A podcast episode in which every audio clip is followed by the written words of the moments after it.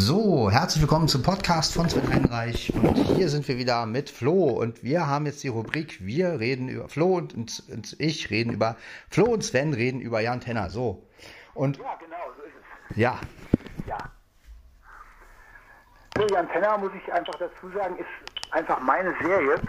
Nicht, weil ich sie geschrieben habe, sondern weil es ein richtig tolles Ding ist. Ich bin seit, seit 40 Jahren bin ich Fan von der Serie. Und das ist einfach ähm, eine Leidenschaft von mir. Also das ist mehr als nur Sammeln. Ich, ich, ich lebe diese Serie richtig. ja, auf jeden Fall.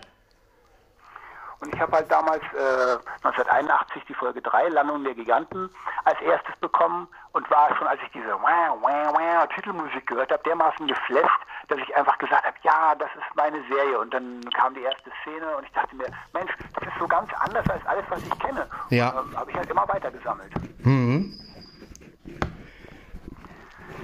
Aber ich muss sagen, ähm, mir gefällt an Jan Tenner, dass es einfach so ein ganz tolles eigenes Universum ist, wo man sich einfach zurücklehnen kann und spannende Geschichten hat. Manches ist natürlich auch ein bisschen eindimensional. Nicht jedem gefällt äh, Professor Zweistein, aber zum Beispiel Ja. die Leonen oder der ähm, General Forbes mit seiner Laserkanone, der immer so losballert und eigentlich doch ein herzensguter Mensch ist, äh, weil er droht ja immer nur so damit. Ja. Und äh, diese ganzen Charaktere, die gefallen mir einfach. Ich bin ja bin ja äh, auch ziemlich verknallt in Laura. Laura ist ja wirklich meine virtuelle große Liebe, seit ich elf war. Und ähm, ja, und so hat sich das einfach wie ein roter Faden durch mein Leben gezogen. Mhm. Ja, und das jetzt schon 40 Jahre, ne? So ist es ja. 40 Jahre Jan Tenner, eine lange Zeit. Viel, pass ist viel passiert, es gab die Klassik. Genau, es gab die Classic-Serie, 46 Folgen. Dann gab es die neue, äh, neue Dimension, 11 Folgen. die leider von Ja. ja, die leider von vielen so zerrissen wird und das finde ich, da müssen wir echt mal auch wirklich eine Lanze brechen, weil äh, äh, ich finde die äh, neue Dimension eigentlich nicht schlecht und Ja, sie ist, sie ist besser als ihr Ruf. Ich meine, sie, Ja. Ähm, teilweise ein bisschen in die Hose gegangen wegen dem Synchronregisseur, der sich da rangewagt hat. Das war kein Hörspielregisseur zuerst, Ja, ja. hat Uli Herzog ab Folge 8 wieder Regie geführt, der alte Regisseur. Mhm. Und da war es dann wieder in eine Richtung, wo man sagen könnte, Mensch, so könnte es weitergehen. Und dann ist es nicht weitergegangen, weil Uli Herzog ja verstorben war. Mhm. Und da habe ich dann habe ich dann wieder jahrelang auf neue Folgen warten müssen. Und dann gibt es jetzt eben Jan Tenner, der neue Superheld. ja, Und das ist auch wirklich geil. Es ist natürlich ein bisschen gewöhnungsbedürftig, ja, natürlich. aber wie jeder neue Anfang ähm, hat man da erstmal so ein bisschen Schwierigkeiten, sich reinzuhören und dann, und dann geht's auf einmal. Auf jeden Mir Fall. als Fan fällt es ja auch ziemlich leicht, äh, sich da reinzufinden, weil ich bin irgendwie total begeistert, auch wenn sie manchmal Logikfehler machen und Murks bauen, aber trotzdem. Also ich bleibe der Serie treu und es wird wahrscheinlich auch noch so sein, wenn ich 60 bin. Ja, klar. Wer weiß, vielleicht gibt es ja in 20 Jahren nochmal einen Aufguss von Jan Tenner. Ja, das ist, ähm, bei Jan Tenner gibt es dieses Phänomen, das äh, totgesagte Leben länger, Ja. dass man immer glaubt, jetzt kommt da nichts mehr. Jan Tenner ist aus, wer will den Jan Tenner noch hören? Auf einmal taucht sie wieder aus der Versenkung auf. Mhm. Ja. Und das finde ich einfach klasse. Ja, na, mir geht's ähnlich. Also ich habe ja Jan Tenner auch in der Kindheit kennengelernt und ähm, ja, es war zwar nie die Serie für mich so. Bin ja sowieso mal so ein Serien hin und her Freak, also mal dies, mal das und Genau, äh, ja, so, ja, ja. Aber ich muss sagen, Tenner hat einfach so, was- so ein eigenes Universum und ich meine, was mir an der Klassik so gefällt, ist einfach dieses. Du hast auf der einen Seite dieses Science Fiction, auf der anderen Seite äh, ich spiele, äh, ich spreche von einem Turmband, das in, ins Raumschiff geschmuggelt ist. Ja, also ja, das ja. ist einfach das, äh, ja, das ist einfach herrlich. Also diese Mischung aus äh, 80er Jahre und, und, und Science Fiction, ne? Ja, diesen, dieser Retro-Charme, den es schon Ja. damals hatte. Ne? Ja, ja, also das Ja, irgendwo war die Serie teilweise ähm, seiner Zeit voraus und teilweise haben sie aber auch in dieser Zeit gelebt. Man hat in den 80ern einfach ein Tonband gehabt. ja, klar. Ja, Oder, klar. oder, die, oder wenn Mimo, der Bordcomputer, wo ja eigentlich alles digital sein sollte, dann will er da eine Nachricht abspielen und spult die so zurück. Das ist auch irre. Man, man denkt sich, wieso muss der die zurückspulen? Der kann die doch einfach als Magnetton äh, abspielen. Ja? Ja, klar. Aber das ist der Charme. Das macht unter anderem die Serie aus, wie viele andere Faktoren auch. Also die Serie ist unvergleichlich und sie hat es nicht nötig, irgendwelche Klischees zu bedienen, obwohl sie das manchmal tut. Ähm, kaum waren Masters of the Universe richtig in, haben sie in die Antenne plötzlich ein Einhorn eingebaut. Mhm. Ich war ein bisschen geflasht und dachte mir, was soll das? Muss das sein? Ein Einhorn bei Antenne Ja, ja. hat für mich eigentlich nichts da drin zu suchen. Ich weiß, dir hat das ja gefallen. Du mochtest das Einhorn, ja? Ja, Aber ja, das liegt einfach daran, ich finde ein Einhorn ziemlich einfallslos. Wenn man, wenn man nur, um, um jetzt meinetwegen mit den anderen mithalten zu können, Ja, das sprechen einen stimmt. Baum und ein Einhorn ja. einbaut. Vor allen Dingen äh, in einem anderen Universum, wo, also das Dunkle Imperium ist ja nun wirklich was völlig anderes gewesen. Und wenn man dann genau. ein, plötzlich ein Wesen nimmt, was, was es eigentlich auch äh, bei uns angeblich geben soll, Genau. Also, was, was jedes zweite, dritte Fantasy-Klischee hat. Ja. ja, naja, klar. Und äh, Dunkle Imperium muss man für die, für die Nichtkenner erklären. Dunkles Imperium war ein anderes Universum, Ja. in dem halt eine bestimmte Gefahr drohte und ähm, es war was völlig Eigenes, bevor diese ganze Einhorn-Sache anfing. Ja, ja, Es klar. war ein anderer Kosmos, es war eine andere Dimension. Es gab äh, das Nichts, das immer angegriffen hat mit seinen Kreaturen, die äh, dann jeden, der ins Nichts eindrang, in seine eigenen Krieger verwandelte. Ja. Und kamen die wieder zurück als Monster. Und das ist faszinierend. Das, das, das gab es so noch nicht. Nee, auf und keinen Fall. Dann auf einmal bauen sie bloß, weil ihnen nichts mehr einfiel, ein Einhorn, Einhorn um ein, ja. Ja. Ja, das ist schon Das ärgerlich. fand ich schade. Da, ich, da war ich als Fan und ich bin Hardcore-Fan, muss man wissen. Ich war nah dran, die Kassette aus dem Fenster zu schmeißen und zu sagen, höre ich auf zu sammeln. Ja, Natürlich ja. habe ich nicht aufgehört zu sammeln, weil es Nein. danach wieder spannend wurde. Tja, das ist, das hält, es, ist, es hält wirklich an. Ich war 18 Jahre, ich wollte mal, ich wollte auch dann irgendwann meine ganze Sammlung auflösen, weil ich dachte, ich bin doch irgendwo zu alt für den ganzen Kram. Und dann ein halbes Jahr später habe ich sie schon wieder neu aufbauen wollen und habe dann wieder neu angefangen zu sammeln und jetzt ähm, ich habe alles, was es von der Antenna je gab, als Erstausgabe hier. Ob das der Superheld war, ob das die normalen waren, ob das Antenna Ja. die neue Dimension war oder der neue Superheld auf CD. Es müssen bei mir immer die Erstausgaben richtig nach Erscheinungsdatum. Da darf auch keine Neuauflage dabei sein. Äh, wenn, wenn ich jetzt zum Beispiel eine Folge von 1980 habe, dann muss da auch 1980 draufstehen für mich als Sammler. Das ist ganz klar. Ja klar, so ein richtiger Sammler, der Und dann die, die blauen Aufdrucke immer, die man auch fühlen kann übrigens, äh, wo dann groß die Antenna steht, diese Ja. silberblauen Aufdrucke, das ist, äh, das ist Pflicht. Also viele sagen ja immer, ja, was willst du als Blinder mit den Covers? Ja, ein Sammler ist nun mal so. Ein Briefmarkensammler äh, ist auch sauer, wenn ein Knick auf seine blaue Mauritius kommt. hm, genau. Und die Antenna war für mich, die Antenna war für mich ähm, einfach viel mehr ähm, als nur Klischee. Es war kein, es ist eine Mischung aus allem. Es ist ein Melting Pot aus Comic, Superheld-Genre, Science-Fiction-Genre, Fantasy-Genre Ja. und eine Mischung, wie es sie, würde ich sagen, kein zweites Mal gibt. Es sind teilweise sogar Anleihen, wo man sagt, das kann man ja irgendwo auch ein bisschen mit Perioden vergleichen, aber es kopiert nicht. Die Antenna ist immer was Eigenes geblieben, egal was sie gemacht haben. Und ich bin auch sehr gespannt. Die Serie hat sich ja, hat sich ja weiterentwickelt. Erst gab es diese sechs Einzelfolgen. Dann hat man äh, plötzlich auf so eine Fortsetzungssaga aufgebaut. Ähm, dann gab es auch mal einen ganzen Zyklus, wo man eben die Erde befreien musste. Und ähm, äh, das war sehr interessant gemacht, wie sich die Serie so entwickelt hat. Natürlich ist sie im Laufe der Zeit auch kommerzieller geworden. Ähm, ab Folge 16 hat man nämlich immer schon angekündigt, wie die nächste Folge heißen soll. Ja, das stimmt. Aber das hat der Serie selber eigentlich keinen Abbruch getan. Also sie, sie haben dann, sie haben dann äh, bei der neuen Dimension haben sie das auch so gemacht und dann, dann haben sie irgendwann ganz neu angefangen. Der neue Superheld, da gab es dann ein neuer Anfang. Das hatte dann mit der angekündigten Folge überhaupt nichts mehr zu tun. Aber jetzt machen sie eben wieder so weiter und ich bin äh, sehr gespannt. Sie haben viel für die alten Fans gemacht, was in der Classic auch aufgetaucht war. Ja. Und dann ähm, war es keine Kinderserie an sich mehr. Die Serie hat sich weiterentwickelt zu einer, zu einer Serie für die Erwachsenenfans. Ist härter geworden. Es gibt ab und zu auch mal ein paar Tote. Ja, ja. Und äh, das hat es früher nicht gegeben. Also oder ganz selten hat da ist ja mal einer gestorben oder in die Luft geflogen oder man hat man gesagt, der ist tot. Aber ähm, bei der neuen Serie ist das schon ein klein wenig härter. Also da werden dann schon mal vier Wachen irgendwie von den Monstern zerrissen. Man sieht es nicht, man kriegt es nur einfach mit, dass es dann gesagt wird. Aber das ist schon etwas heftiger als in der Classic. Auf jeden Fall. Ja. Und ich bin sehr, sehr gespannt, wie die Serie sich noch äh, weiter entspinnen wird, was für rote Fäden sie noch machen. Und sie haben ja auch alte Gegner oder alte Feinde ab und zu wieder drin.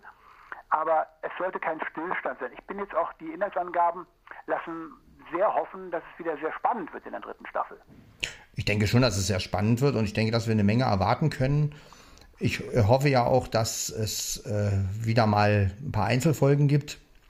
Ja, das hoffe ich auch, weil Einzelfolgen sind wichtig, um das Ganze wieder ein bisschen abwechslungsreicher, ein bisschen bunter zu machen. Man kann nicht jedes Mal einen sechsteiligen Zyklus oder sowas machen. Ja, vor allem auch mal Folgen, die auch einfach verständlich sind. Ne? Also wo wirklich, wo ja. man wirklich nicht viel nachdenken muss, sondern wo genau. so, soll man mal wirklich derjenige, der von der Arbeit nach Hause kommt, ach, ich ziehe mir jetzt meine Antenna rein. Genau, genau. Dann so, das, Entspannung, ja, genau.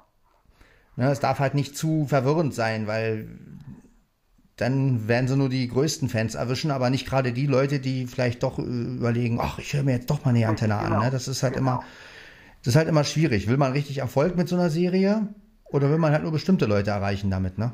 Ja, und da bin ich eben bei den neuen Machern immer noch ein klein wenig unsicher. Wen wollen sie denn erreichen? erreichen sie wollen hauptsächlich die alten Fans erreichen. Und ähm, manche kriegen auch gar nicht mit, dass die Serie wieder angelaufen ist. Mhm. Manche fragen, hä, was, neue Antenne? Ich habe es ja auch nur durch Zufall. Du hast mir das gesagt. Und da war ich, war ich echt perplex, ja, als du dann plötzlich anfingst, ja. Äh, es gibt neue Antenne.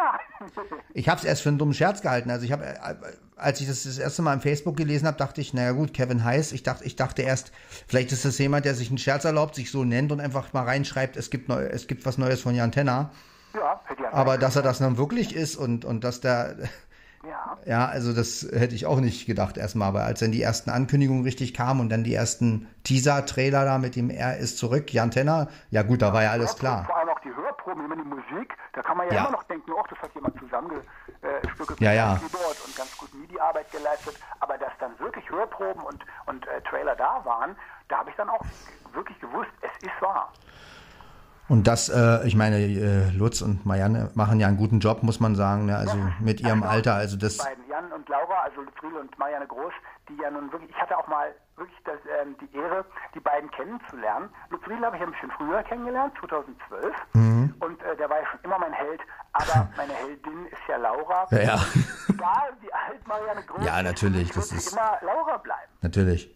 Und ich hatte wirklich die Ehre, die beiden kennenzulernen. Und dann habe ich Marianne Groß fünf Jahre später getroffen. Ich war auf einer Hörspiellesung, wo ich mich eigentlich gar nicht so für interessiert habe, nur weil Lutz Riedel dabei war. Und dann sagte man mir mal, ja, eine große ist auch da. Und mein Herz hat gehüpft wie ein Gummiball, als wenn hier Kylie Minogue oder die Beatles vor mir stehen würden. Ich war geflasht, ohne das glaube ich, ja.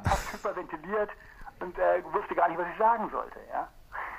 Das war der Hammer. Das war der absolute Hammer. Und dann hatte ich noch zwei Erstausgaben dabei und die haben die mir beide signiert, obwohl bei den ersten Folgen Marianne Groß gar nicht mitgesprochen hat. Und trotzdem haben sie es gemacht und so, klar, machen wir doch. Ja, das ist schön. Und das, wenn man sowas dann als Sammler im Regal stehen hat, das steigert natürlich den Wert. Es ist natürlich schade, dass die Alten nicht mehr leben. Ich meine, dass man, äh, dass man das Futura, Futura weiß man das ja nicht. Ja, Futura ist man noch nicht ganz sicher. Der, ähm, das ist auch eigentlich nicht sehr ordentlich recherchiert. Ähm, äh, der Simon Resumalis hat gesagt, Futura, Klaus Nägelin, wäre vor zwei, drei Jahren gestorben. Mhm. Andere behaupten wiederum, der macht immer noch für Bremen Theaterkritik. und äh, der soll hm. angeblich noch leben. Und da hätte man ja eigentlich auch ein bisschen Faktencheck betreiben können. Und auch Lutz Riedel selber, der ihn ja nun mal kennt, hätte doch äh, irgendwie mal sagen können, ja, lebt er noch oder nicht? Ja, ja, klar. Und wer natürlich definitiv tot ist, ist Heinz Giese, General Vorbit.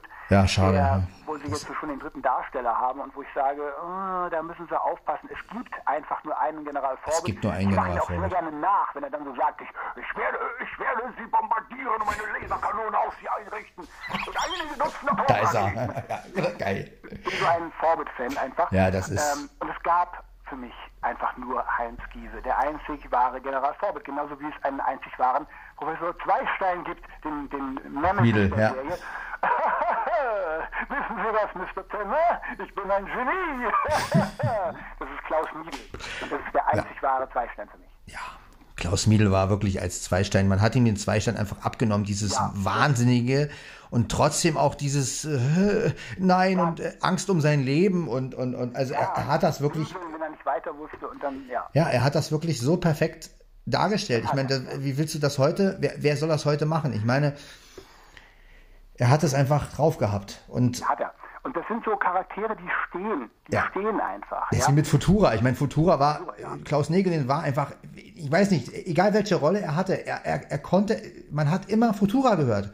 Das ja, weil immer dieses Bedächtige, ja, wenn ich ein Serum entwickle, ja, ja, genau. ja, in der Luft äh, schweben lässt und die Antigas, weil wenn er irgendwas gesagt hat, in einem anderen Hörspiel oder in einem Feature, ich habe immer Futura rausgehört. Ich meine, selbst bei Benjamin, wenn er, wenn er, wenn er irgendeine, ja, den Schulrat gesprochen hat, Eierkuchen, habt ihr etwa Eierkuchen gegessen? Ja, genau.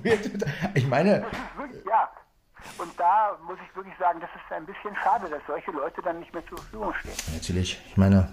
Wenn man dann weitermacht, ich meine, gut, es gibt den, den neuen Futura, der war im, äh, bei der neuen Dimension war es Klaus, Klaus Jetzen, ja. Der hat mir eigentlich nicht wirklich gefallen, obwohl er eine sehr große Strahlkraft hat als Hörspielsprecher. Man kennt ja, ihn natürlich. Hörspielen. Ja, Und er hat absolut. ihn immer so ein bisschen zerstreut dargestellt. Ach, Gottchen, hör.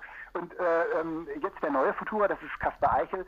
Der macht ihn an sich nicht schlecht, aber irgendwie denke ich manchmal, mit seiner rauen Stimme könnte er genauso gut auch I see trees of green. Ja, da fehlt dieses, da fehlt dieses, ich meine, Futura ist halt einfach, er hat eine klare Stimme und, und, und eigentlich ziemlich lo- dieses Lockere auch. Also auf der, so dieses, ja, ja, dann müssen wir, und das, das kannst du mit einer rauen Stimme natürlich nicht so, Genau. Ne? Das ist einfach, es war, es war eine glatte ähm, Ja. Stimme, die man einfach, man kann sowas nicht toppen. Das Nein. ist einfach so. Und trotzdem muss ich sagen, die Sprecher, ähm, auch wenn sie vorher mit der Serie nichts zu tun hatten, sie machen äh, einen guten Job. Und bei Forbit bin ich manchmal ein bisschen kritisch, weil Forbit, Thomas Kästner könnte es gut machen, Ja. wenn er bessere Dialoge kriegen würde. ja, das also, die sind, ja, die sind ein bisschen, also er wird ja sehr ins Lächerliche gestellt und das, das finde ich einfach auch mit, Schade. Das ist schade, wenn man sich anguckt, was für eine Wandlung diese Figur durchmacht. In den ersten sechs Folgen wurde General Forbit noch sehr viel ruhiger und bedächtiger dargestellt, wenn Ja. er zum Beispiel Sachen sagt wie ich arbeite Ausschließlich für die Sicherheit dieses Landes und seiner Menschen. Jan, würden Sie das bitte zur Kenntnis nehmen.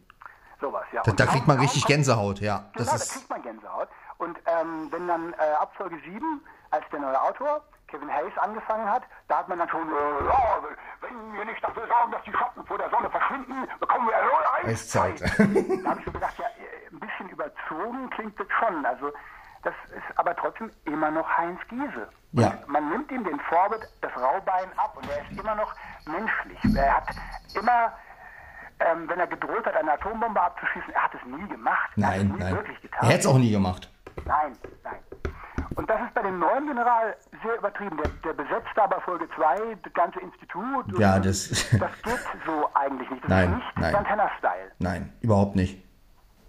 Wenn es Krieg zwischen Futura und Forbit gab, es gab eine kleine Auseinandersetzung immer bei den alten Folgen, aber es gab nie diesen Zickenkrieg wie bei Folge 2 und da merkst du einfach, dass es in Wirklichkeit neue Sprecher sind, Ja, na klar. die die alte Serie nicht kennen.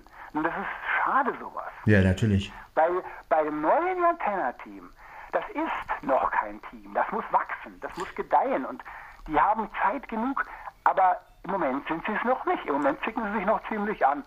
Ja, auch mit Lara und, und, und Tanja, das muss, ich meine, wir wissen ja, Sarah Riedel ist eine super Sprecherin und ich glaube, ich glaube auch, dass äh, Lara selbst äh, eine Figur einfach ist, die immer nur rumzickt letztendlich und äh, also äh, das kann auch besser. Da- Also das, da, Lara könnte doch wirklich so eine, also ich habe ja immer gesagt, Lara hätte so eine wissenschaftliche Funktion haben müssen. So eine Da- Nachfolgerin von Futura. Genau, oder, genau. Oder die langsam aufgebaut wird zur Nachfolgerin von Futura. Klar, das wäre, weil Lara ist so eine Archäologin und Genau, Wissenschaftlerin genau. und alles. Also die hat diesen, diesen Fable für wissenschaftliche ähm, Abhandlungen und macht die da einen auf, auf Zimtzicke. Ja? Ja, ja. Das muss gar nicht sein. Ich meine, was kann, das kann natürlich Sarah Riedel gut. Also sie, die spielt die Rolle wirklich super. Man nimmt ihr diese Zicke wirklich. Man glaubt wirklich, die wäre so. Ja, ich das, glaube- Das macht ja auch eine gute Schauspielerin aus. Ja, na klar. Ich habe Also hab, äh, Sarah Riedel ja nur ganz kurz getroffen, als sie dann die beiden wieder abgeholt hat. Ich habe die nie wirklich ähm, gesprochen oder so. Aber ich denke mal, dass Sarah ganz anders ist. Man Ich hätte ja- auch aus anderen Serien noch. Ich hätte ja gerne mal ein Gespräch zwischen Sarah und Lara. Also vielleicht wäre das ja, mal möglich, dass irgendwie, ja. also Sarah und äh, Lara würden sich treffen und dann würde die Zicke Lara sich mit Sarah unterhalten. Wäre doch mal interessant, was dabei rauskommt. Da können wir mal, da können wir mal so ein Outtake-Ding machen. Ja, so. Das ist genauso wie Lau Laura und Marianne Groß. Wäre ja auch mal interessant, ne? oh, Laura und Marianne Groß, das sind wirklich, also gegensätzlicher geht es gar nicht. Nee, das Laura also, und Marianne Groß, das ist sehr interessant. Ähm, Laura ist vielen Folgen ist sie ein bisschen, oh, ja, das geht doch nicht. Und, und Marianne Groß ist mehr so, nein, also so würde ich das nicht machen. Also, die, Gott ist die zickig. Mein Gott, was haben die denn da wieder ins Drehbuch geschrieben? Naja, gut. Also, äh, wenn man da ein Zwiegespräch zwischen beiden hätte, die sind gegensätzlicher, äh, wie es einfach nicht anders geht, ja. Ich meine, mit sowas beschäftigen Flo und ich, müsst ihr wissen, uns ja oft, wir, sagen, wir fragen uns ja oft, was würde der Synchronsprecher oder der Schauspieler, je nachdem, sich, genau. wenn, wenn der auf seine Figur treffen würde. Ich meine, wir wissen ja alle, dass es völlig unterschiedliche äh, Charaktere sind, aber gerade das finden wir einfach lustig. Ja, äh, wir uns immer so, so Szenen vor, was wäre wenn. Also Jan Tenner und Lutz Riedel, ich meine, das sind ja auch völlig Lutz Riedel, ein richtig netter Kerl, ruhig, gelassen. Jan Tenner, wir wissen, manchmal auch ein bisschen. Manchmal auch so ein klein bisschen, bisschen ja, ja. arschig, langsam. Ja, ja, klar. Äh, äh, geht so ins, ja, ich bin sowieso der Größte und, äh, und Lutz Riedel so, nein, das ist, äh, nein. Also das, äh, klar hat Lutz Riedel auch, weil er ja Schauspieler ist, ein, ein, ein, er, er steht gerne im Rampenlicht, aber er war, er ist eigentlich ein sehr netter und sehr schüchterner und äh, zurückhaltender Typ. Wenn man mit ihm redet, ja. klingt er ganz normal und man würde, wenn man seine Stimme nicht genau kennen würde, dann würde man denken, das ist gar nicht Jan Tenner. Ich meine, was würde Lutz Riedel zu Jan Tenner sagen, weil wenn, wenn bei 37 Aufstand der Barbaren, wo er sagt, ja, ich versuche, ich versuche. Das ist eine Szene, muss man sagen, für die, die die Serie nicht so kennen. Mhm. Aufstand der Barbaren ist eine Folge im dunklen Imperium. Ja. Ein Universum, in dem es andere Naturgesetze gibt und ähm, wo alles umgekehrt wirkt. Ja. Das heißt, ein Serum, das in unserer Welt, auf der Erde, Kraft und Stärke verleiht, wirkt im dunklen Imperium genau das Gegenteil. Und Jan Tenner hat sich mal ein Kräfteserum injiziert und wollte dadurch stärker werden. Ja. Hat aber dann, weil es im dunklen Imperium war, bei dem Kampf mit den Barbaren hat er dann gemerkt, oh, ich werde immer schwächer, ich breche jetzt wieder. Und Lutz Riedel würde sowas sagen wie, tja, ganz schön große Klappe, ganz schön Pech gehabt. Das, das hast du ja, auch mit der Schulter, ich versuche die Tür mit der Schulter aufzubrechen. Ne? Ich meine, das ist auch. Das war auch so ein Ding, ja. ja. da rennt er dagegen und nichts passiert letztendlich. Nichts passiert, ja. Ja, fand das auch, ist, fand ich auch klasse, ja. Also das ist, das lieben wir einfach an Tenner und. Ja, Tenner ist, Tenner ist großartig. Es ist einfach, selbst wenn er manchmal ein bisschen angibt und über die Stränge schlägt, also die Charaktere gefallen mir alle und ich finde selbst Laura ich liebe Laura, aber es gibt Folgen, in denen sie einfach nervt. Station der Vorzeit ist so eine Folge. Oder die oh ja. 38, Lugas Rache, nervt sie einfach. Und es gibt Folgen, wo ich sage, die, also die meisten Folgen, wo ich einfach sage, Laura, du kannst Kochrezepte vorlesen, das Telefonbuch, scheißegal. Also super.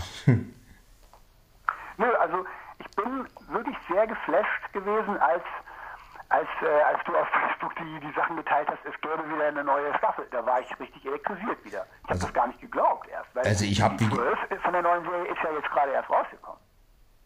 Also ich fand ja schon damals, wo die. Ich freue mich schon so wieder, das ist so geil. Ich fand ja schon damals, wo Mimo der Rächer rauskam, das war ja auch eine Riesenaktion letztendlich, ja. ne? Also da hat ja nun keiner mit gerechnet und auf einmal Nein. kommt die leider natürlich nicht mehr mit Klaus Miedl. Das war natürlich die erste Enttäuschung. Ja, das stimmt. Also, weil der schon. Das stimmt. Und äh, das wäre natürlich, wenn es noch eine alte Fassung von Mimo der Rächer geben würde mit Klaus Miedl, das wäre natürlich der Hammer. Das wäre der Hammer. Und ähm, ich bin ja zu 99 Prozent, glaube ich ja, dass es sie nicht gibt, aber ein Prozent gibt es. Also ähm, wenn ich es mal mit die Antenna sagen will, aber die restlichen 0,9 Prozent, glaube ich schon noch, dass es vielleicht äh, eine Folge gibt. Man weiß es nicht. Man weiß es in Wirklichkeit nicht. Man kann auch nicht beweisen, dass es sie nicht gibt. Und klar, ich habe eine Menge recherchiert, aber ich war ziemlich äh, geflasht, als die plötzlich nach zehn Jahren rauskam. Und die, ja. die allein schon diese Musik, diese alte Musik von Jutta Stahlberg äh, wieder zu hören nach zehn Jahren, äh, das hat mich wieder magisch gepackt. Ich dachte, es ist ein Traum, als ich die in der Hand hatte, mhm. den Rekorder gelegt habe. Ja? ja, natürlich. Das ist ein absoluter Traum. Und ähm, dann habe ich so gedacht, ja Mensch, warum macht man nicht einfach mit den alten Sprechern noch ein bisschen weiter? Nein, da zieht man diese neue Dimension auf. Ja, man hätte wirklich. Aber man wollte, die, man wollte die Serie verjüngen und der Hintergrund war, dass Kiddings selber erstmal gesagt hat, wir überlassen die, die ähm, Ausstattung der Serie einem Synchronregisseur, der sucht die Leute aus, der, der nannte sich Frank Schröder. Und es tut mir leid, ich muss das als Fan so sagen. Dieser Mensch hat von der Antenne keine Ahnung gehabt. Er hat die ersten sieben Folgen gemacht. Er hat vielleicht mal ein Butterbrot gegessen, das neben einer Antenna-Folge gelegen hat. Er hat diese Stories geschrieben äh, beziehungsweise die Scripts. Und ähm, dann haben sie die Folgen rausgehauen und irgendwas lief nicht. Und dann kam eben Uli Herzog wieder ins Boot. So, sobald Uli Herzog wieder da war, waren alte Sounds wieder vorhanden, alte Krieger-Sounds, wie man es von Kiosk eben kennt. Und diese Folgen sind dann wieder was anderes, obwohl die neuen Sprecher da waren. Aber es hängt immer vom Regisseur ab. Also mir ging es da ein bisschen anders. Ich fand gerade diese Folgen von diesem Frank Schröder, muss ich sagen, sehr eigen. Also ich fand sie, erstmal auch von den Sounds her, ich fand es halt schön, dass es anders war. Ja. Also mir ging es da ein bisschen anders wie dir. Also Ja. ich, ich fand gerade und, und gerade als das mit Uli Herzog wieder losging und ich diese alten Kriegergeräusche, das war mag für dich natürlich wieder so ein Back to the Roots gewesen sein. Für mich war es aber Ja, wieder so, ja, ja. ach, jetzt holen die schon wieder ihre alten Dinger raus. Okay. Ja. Also bei mir war es, da seht ihr also auch unter Freunden kann es. Ja. Ich fand, Ja. also mir haben diese sieben Folgen wirklich sehr gut gefallen. Mhm. Und ich fand es dann in der achten, da habe ich schon gedacht, ach jetzt, äh, also bei mir war es genau umgekehrt. Ja, ich habe natürlich, äh, ich habe natürlich äh, damals, als die 46 rauskam, da gab es schon Gerüchte, sie machen weiter, aber mit neuen Sprechern. Und das haben einige behauptet. Und ich habe gesagt, das glaube ich nicht. Das kann doch nicht sein. Das steht einfach. Wieso sollten die mit neuen Sprechern weitermachen? Dann wurden tatsächlich äh, im Juni 2001 neue Folgen im Netz angekündigt. Und ich war wie elektrisiert. Man, man kennt das von mir, wenn man, wenn man mich kennt. Ja, na klar. Ich fiebere dem Tag entgegen, wo die neuen Folgen rauskommen. Und als die dann draußen waren, ich war erstmal enttäuscht. Ich war erstmal wie gelähmt und saß da. Darauf hast du dich jetzt ein halbes Jahr gefreut. Völlig andere Musik, völlig anderes Konzept, völlig andere Sprecher. Und am Ende ist es dann doch nur wieder Zweistein. ja, gut. Äh, Das war ein bisschen ernüchternd für mich. Für mich war es, ich musste mich dran gewöhnen. Ich musste mich Ja, reinhören. Ich musste mich einfach reinhören.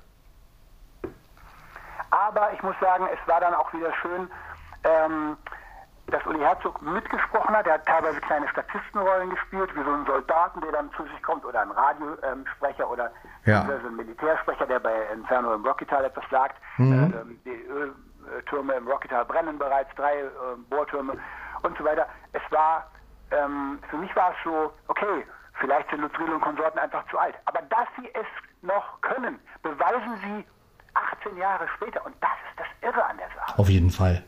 Also unser Respekt haben als sie. Lutz Riedel und Marianne Groß wieder, wieder Jan und Laura gespielt haben. Und dann natürlich noch der Bordcomputer Mimo. Wilfried Herbst, ja. Herbst, äh, wieder ein Comeback hatte. Ein, ein, äh, sagen wir mal, ein seines Alters würdiges Comeback. Wo ich sage, er klingt alt. Aber er hat mit allerletzter Kraft noch sechs Folgen gesprochen. Und dafür klopfe ich ihm virtuell auf die Schulter. Das ist ein Vermächtnis, das uns da geblieben ist. Von Auf jeden Fall. Ja. Das ist ähnlich wie Peter Passetti, der Skeletor gespielt hat, der, dem, es, dem es krankheitsmäßig sehr schlecht ging. äh, Und trotzdem hat er gesagt, ich mache das, ich möchte nicht, dass Ja. F.J. Steffens nochmal Skeletor beim Masters of the Universe spielt. Ich bin der Bösewicht, ich möchte den rüberbringen, ich lege meine ganze Theater-Schauspielerseele da rein. Ja, Und ja. Äh, ähnlich ist es bei Wilfried Herbst, der sein letztes Ja, Professor, es sind Unterlagen bei Dr. Brain gefunden worden. Ich wusste nicht, wie, wie klingt die Stimme jetzt von dem. Und für das Alter, der Mann war 85, ist es toll. Und das war's. Jetzt haben sie einen neuen Sprecher für Mimo. Und ich muss sagen, inzwischen habe ich mich an den neuen Mimo gewöhnt. Aber es ist wie bei allem. Es wird für mich immer einen Mimo und einen General Forbes geben. Und das sind die alten Sprecher. Auf jeden Fall. Und wenn ich, wenn ich mal richtig Wut und Frust auf alles habe, wenn die ganze Corona-Krise mich nervt und ich AstraZeneca schon nicht mehr hören kann, dann injiziere ich mir virtuell lieber ein Flugserum und höre mir Geheimnis des Adlers oder Angriff der Weltraumpflanzen an äh, und äh, tauche ab in die alte Jantenna-Welt. Das ist einfach so. Ja. Und jeder, der die Serie, jeder, der die Serie äh, noch nicht kennt, ähm, empfehle ich wirklich erstmal die Classic-Serie sich anzuhören. Ähm, es, ihr werdet, ihr werdet, also wenn ihr Science Fiction und äh, Comic und Fantasy ein bisschen mögt, ihr werdet es lieben. Ganz ehrlich. Ja, auf jeden Fall. Was wir aber auf jeden Fall noch ansprechen sollten, und das wolltest du ja schon immer ansprechen, auch öffentlich, ist der verdammte Logikfehler bei Tanja. Tanja, genau. Ja? Es geht darum, die alte Assistentin von Professor Futura, Tanja, die eben vor Laura da war, die ist in Tiefschlaf versetzt worden. Und da gibt es einen Logikfehler. Und zwar in der Classic-Serie wurde sie in Tiefschlaf versetzt. Ja. Dann kam Laura und es hieß, sie würde vielleicht länger als ein Jahr schlafen. Man weiß es nicht genau. Es war ein Unfall, der passiert ist, weil sie sich gegen den Rat von Professor Futura das Unsichtbarkeitsserum, eine Überdosis injiziert hat. Ja. Und dadurch geriet sie ins Koma. Richtig. Schön und gut. Dann, 38 Jahre später, kommt in der Serie der neue Superheld, Tanja, zur Wiedererweckung. Und ich habe gesagt, das ist ein Mythos, das macht er bestimmt ganz toll, der neue Regisseur, der Simon Resumalis. Der wird schon wissen, wie er es macht. Vielleicht machen sie auch nochmal einen kleinen Rückblick. Ja, und dann erwacht Tanja, äh, aber wie? Auf eine Weise, die einfach unlogisch ist. Und dann wird gesagt, Tanja wäre bei einem Experiment in Tiefschlaf verfallen, wo es um die äh, Erweckung von Psi-Kräften ginge. Ja. Telekinese, Telepathie und so weiter. Und das stimmt nicht. Nee, Das ist einfach nee. ein Faktenfehler, ein, ein, ein, ein Faktencheck nennt man sowas. Ja. Das ist Quatsch. Da habe ich als äh, beim ersten Hören schon gesagt, das ist ein absoluter Schnitzer, ein Fauxpas, den sie sich da geleistet haben. Richtig. Und ich verstehe das nicht. Ich verstehe das nicht. Ich habe mich ein bisschen darüber geärgert. Ja, na klar. Wenn man das schon macht, nach 38 Jahren, dann sollte man sich einfach nur die Folge 4, Gefahr aus dem All, aus der Classic-Serie, da braucht man nicht mal die ganze Folge hören, man muss nur die erste Szene hören. Und mehr sage ich dazu nicht. Ja, auf jeden Fall. so. Auf jeden Fall. Es ist gut, dass du das nochmal angesprochen hast. Ich denke mal, vielleicht wird der eine oder andere das ja auch hören. Ja, ich wundere mich manchmal, wenn ich auf YouTube Kommentare zu den Folgen höre und äh, überhaupt keine Kritik an dieser Szene höre, weil sie sagen dann immer, ja, Tanja, und es gab sogar einen, der wusste, dass es sich um das Unsichtbarkeitsserum handelt äh, von damals, hat aber überhaupt nichts zu dem Psi-Experiment gesagt. Und sowas wundert mich einfach, weil er kannte sich gut aus mit der Serie. Ich glaube, dieses Umschreiben ist bei vielen einfach normal. Viele kennen es durch, die, durch die Filme und so, ne, wo dann immer wieder ein Regisseur kommt und sagt, okay, ich erzähle jetzt meine eigene Geschichte oder ich schreibe es um oder der ist dann. äh, Ja, bestes Beispiel ist ja auch Larry Brand. Ja, Larry ja. Brand hat immer einen Mythos draus gemacht, David Gallen, niemand kennt seinen Namen. Niemand weiß, wer er wirklich ist. Und der Resomalis, der ja auch Larry Brand die neuen macht, die Serie ist gut. Sie ist natürlich lange nicht so gut wie Europa, aber da hat er auch wieder was umgeschrieben. Er hat geschrieben, die PSA, wo David Gallen der Chef ist, ist eine Unterabteilung der NSA. Das ist die NSA. Ist unterstellt von der CIA. Und in Wirklichkeit, in den alten Heften, hat die PSA nichts mit der CIA zu tun. Es war eine völlig eigenständige Organisation. Und das sind so Umschreibedinger, Ja. die er macht. Warum? Weiß ich nicht, weil jeder es macht, weil es modern sein soll. Das muss man doch mal irgendwie ein bisschen äh, äh, anprangern. Ich glaube, es ist aber auch dieses das eigene äh, Süppchen kochen. Also dieses, dieses, ich bin jetzt der Regisseur, ich muss jetzt einfach mein Ding dazugeben, damit, äh, damit ich sagen kann, ich habe da mitgemacht letztendlich. Ne? Natürlich. Das ist immer, man versucht, man versucht seinen eigenen Stempel dem Ding aufzudrücken. Ja, ja. Und das ist halt ein, ein Ding, was alle neuen Regisseure machen. Ich meine, man sieht es bei John Sinclair, das ist okay, das wurde ins neue Jahrtausend versetzt. Da gab es dann Handys und so, das war okay. Aber ähm, bei Antenna ist es eben so, die machen, die machen ab und zu auch in der Classic-Serie Logikfehler. Aber für diese Logikfehler liebe ich die Serie auch, weil das sind ja Sachen, die nichts mit den Fakten an sich zu tun haben. Genau. Und wenn du, wenn du etwas aus der Classic-Serie, was seit 40 Jahren steht, einfach umschreibst, da habe ich als Fan einfach eine kleine Kritik und sage, muss nicht Wie mit dem Stein der Macht, ne? Mit, mit dem. Ja, Stein der Macht, das war, Stein der Macht war eine Sache, es gab einen ganzen Zyklus, wo es um den Stein der Macht ging, den mussten sie halt suchen und verschiedene Planeten ansteuern und so weiter. Und dann gibt es die Erhabenen. Die tauchen auf bei der Folge 27 in der Classic Station der Vorzeit. Die Erhabenen, schön und gut. Bei der neuen Serie in Folge 8, Ruf der Sterne, sagt Jan Tenner, ach, die Erhabenen haben wir da nicht auf unserer Odyssee vom Stein der Macht von denen gehört. Und das ist auch ein Ding, das nicht stimmt. Die Richtig. Erhabenen haben mit dem Stein der Macht nichts zu tun. Ja, absolut. Absolut gar nichts. Sie, Ja. haben, die, sie haben einige andere Völker getroffen, aber sie haben nicht die Erhabenen nicht mal erwähnt. Das ist es halt. Ja. Und das sind Sachen, die hätten verhindert werden können mit ein ganz klein wenig Recherche, mehr nicht. Das stimmt. Und vor allem, wenn dann so jemand wie Lutz Riedel, der es ja besser wissen könnte. Ich meine, ich kann nicht von einem verlangen, dass er nach 38 Jahren noch alles weiß.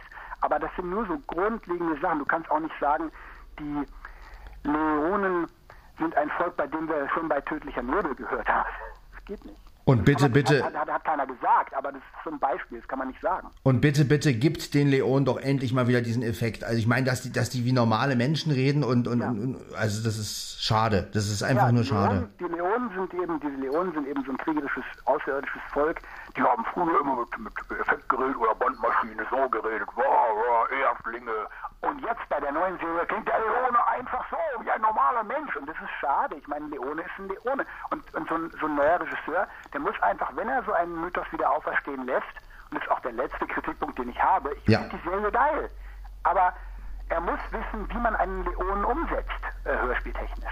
Na, vielleicht hört ja einer von denen unseren Podcast. Ich glaub's, ich glaub's eher nicht, weil so eine Reichweite hat er ja nicht. Aber, Glaube ich auch nicht. Aber aber man kann sich's ja vorstellen. Man muss es einfach auch mal sagen. Richtig, und Träume kann man ja haben, letztendlich. Natürlich, ich meine, das, wer weiß, wer das hört. Man weiß es ja nicht. Man weiß es nicht, eben. Nö, aber ich muss sagen, ich bin trotz aller Kritik, ich bin halt als Fan manchmal sehr hyperempfindlich, was äh, solche Sachen angeht. Aber das ist nicht, weil ich irgendwo was Böses will, sondern weil ich einfach, ich kenne die Serie auswendig und ich kenne die, die Details und weiß halt, wo was nicht stimmt.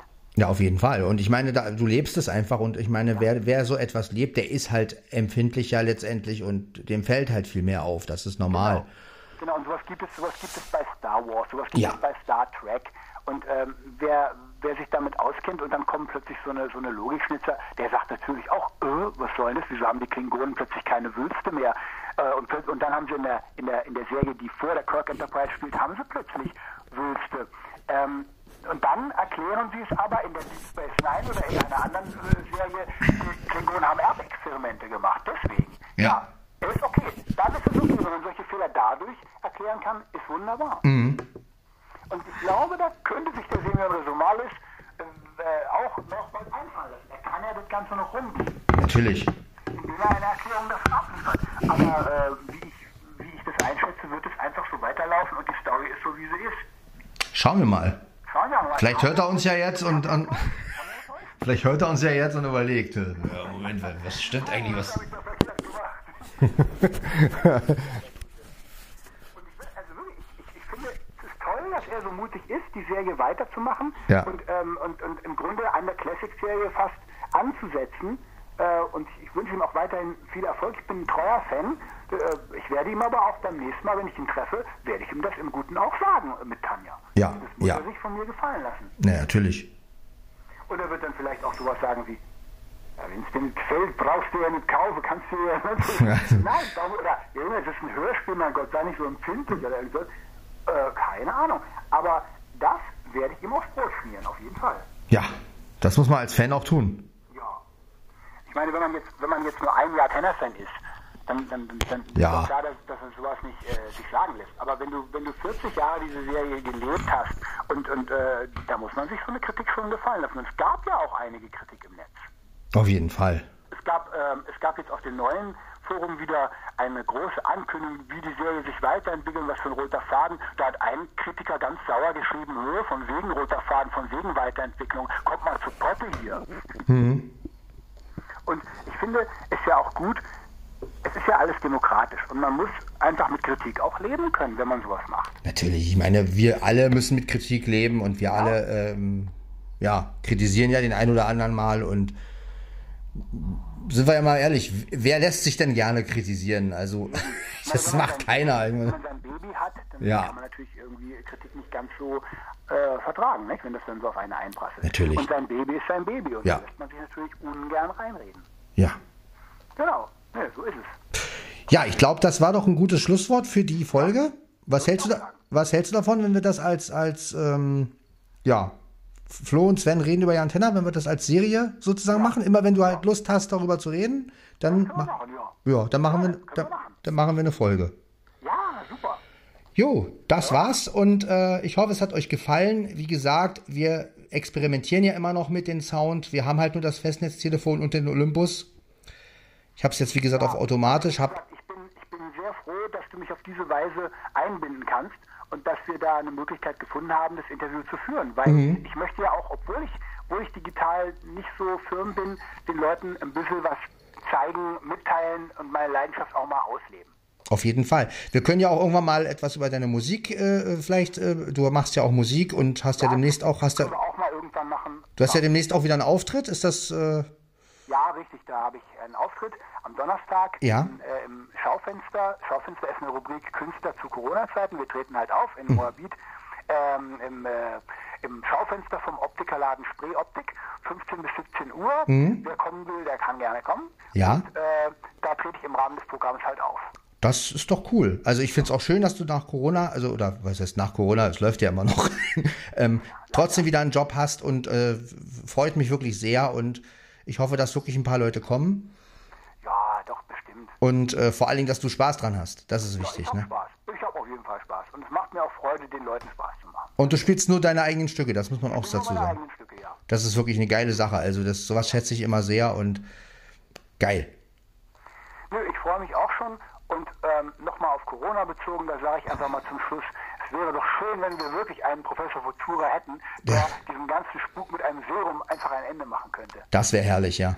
Und wenn wir dann auch noch, wenn wir dann auch noch ein paar Mikroroboter vom Kollegen Zweistein hätten, die insektenartig das Gegenserum gegen Corona in die ganze Welt verbreiten. Das ist mein Schlusswort jetzt. Genau. Das ist also das Schlusswort. Auf jeden Fall, es hat sehr viel Spaß gemacht mit dir, Flo. Ja, mir auch. Und äh, ja, wir werden weiterhin Sachen machen. Und vielleicht finden wir auch noch eine bessere Lösung. Ich werde das auch mal mit Mittel versuchen oder mit, mit, also mit niedrig, mal gucken. Wir werden einfach mal mehrere äh, Sachen ausprobieren. Und ihr könnt ja dann auch mal reinschreiben in die Kommentare, welcher Sound gefällt euch besser. Ähm, wie, wie findet ihr das Gespräch am angenehmsten? Also wir haben jetzt zum Beispiel mit dem Olympus, das ist ja alles in Stereo. Äh, wir versuchen es irgendwann auch nochmal mit der Reporter-App, dass ich das mit der Reporter-App aufnehme und dem iPhone und das Telefon so ranhalte. Ne? Und dann könnt ihr euch ja mal, genau, dann könnt ihr euch ja mal äußern und äh, so, ja, hoffen wir mal, dass wir auch einen guten Sound irgendwann mal hinkriegen. ja, dann, Ich wünsche euch auf jeden Fall eine schöne, schöne Woche weiterhin. ja. Und viel Spaß. Und ich hoffe, wir haben nicht zu lange gelabert. Und bleibt gesund vor allen Dingen. Ja, bleibt, bleibt negativ, denkt positiv. Genau, ja, super. Bis dann. Bis dann. Jawohl. Ciao. Wow, wow. Wow, wow, wow.